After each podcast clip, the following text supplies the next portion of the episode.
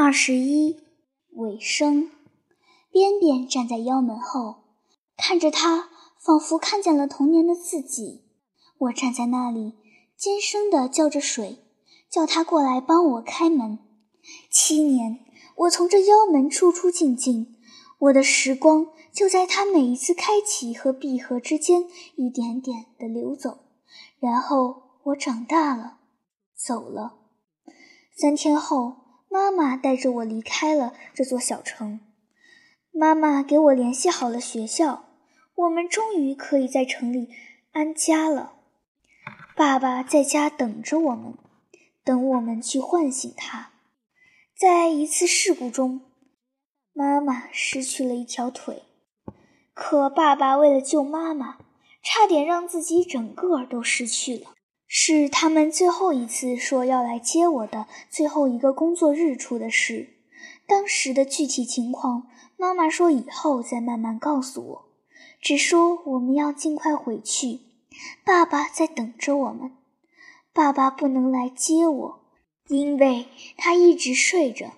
当时爸爸被一根枕木砸昏了以后，就一直睡着，不肯醒来。妈妈说：“爸爸一定是在等我，等我去唤醒他。”妈妈给我带来了爸爸的一件木雕，木雕是我的头像，刻的是在那个暑假我在家里炸灯盏窝，等不及吃，撅着嘴吹的馋笑。妈妈说：“爸爸想我了，就会盯着他看，有时候看着看着会嘿嘿的笑起来。”我却泪流满面地把他抱在怀里。我没去和大人告别，他好像是我的宿命，是一个标志，是我某一段生活的起点。我总是会在一段别开生面的日子开始之前遇到他，然后让他留下点什么，见证点什么。我已经隐隐约约地感觉到了他在我生命中的重要性。那么。不说再见，自然而然，我们还会再见的。无论有多久，无论在哪里，我只要冲他笑笑，他就能准确无误地叫出我的名字——沙吉。可我却不知道他的名字。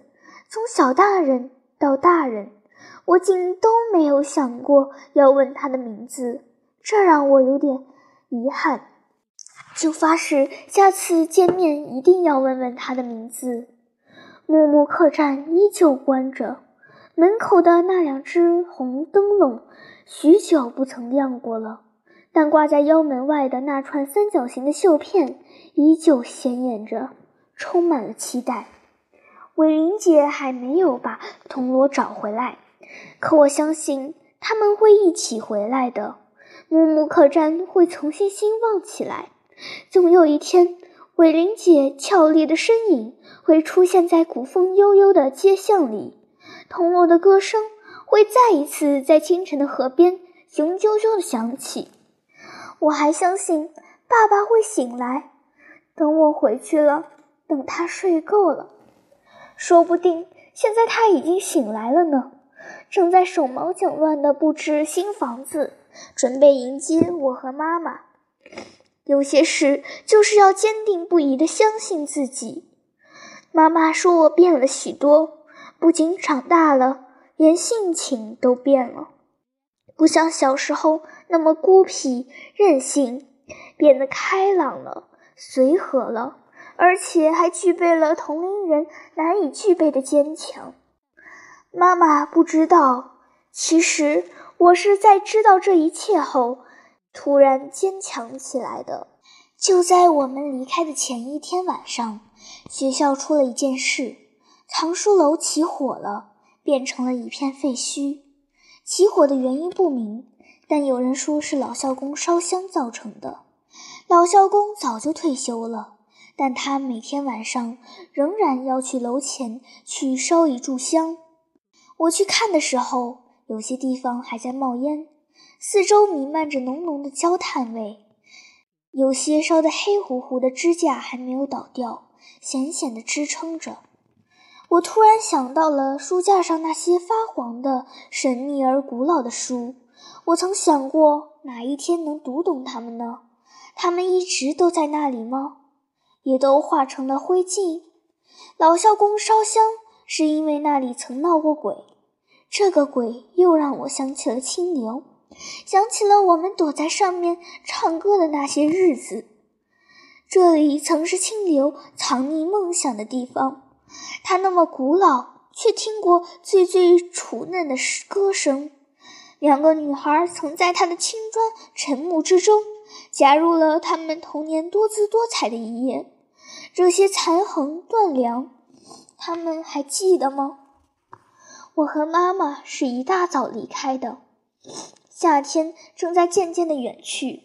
这个季节留给人们裹着轻纱的背影已经有点模糊了。晨风带着丝丝宜人的凉意，还有淡淡的河水的腥气。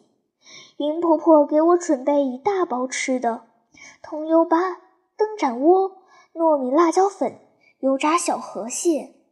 妈妈说太多了，带不了，留点给边边吃。可云婆婆说，这都是我爱吃的，以后就很难吃得到了，硬要我们都带上。妈妈给云婆婆留下一些钱，说是我这些年的抚养费。可云婆婆说以前给过了，不肯收。妈妈说以前给的太少，一定不够用，硬要云婆婆收下。就这样推来攘去了好一阵，我们才出门。我使劲地亲了亲边边，而对云婆婆，我不敢有太多的流露。妈妈终于来接我了，她又高兴又难过。她笑得最开心的时候。眼里都是湿润的，他哭得很伤心的时候，脸上也抹不去一丝笑意。可到了真正分别的时候，云婆婆却出奇的平静，把我们送到门口，她就站住了，我们潦草地挥了挥手。我看见云婆婆的眼角缀着一滴不甚清纯的泪水，在明丽的晨光中。如一粒琥珀凝结在了我的心里。边边站在腰门后，看着他，仿佛看见了童年的自己。我站在腰门那里，尖声地叫着水，叫他过来帮我开门。七年，我从这腰门出出进进，我的时光就在他每次开合和闭合之间一点点地流走。然后我长大了。走了，我走了，边边来了，这样真好。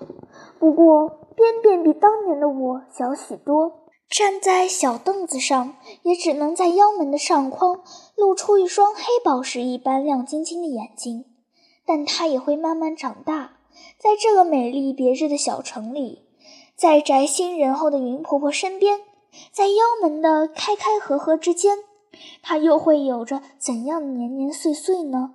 现在还没人知道，但我能想象得出那些日子的宁静与旖旎。我缠着妈妈上路了，我让妈妈一只手拄着拐杖，另一只手搭在我肩上，这样她可以走得更稳一些。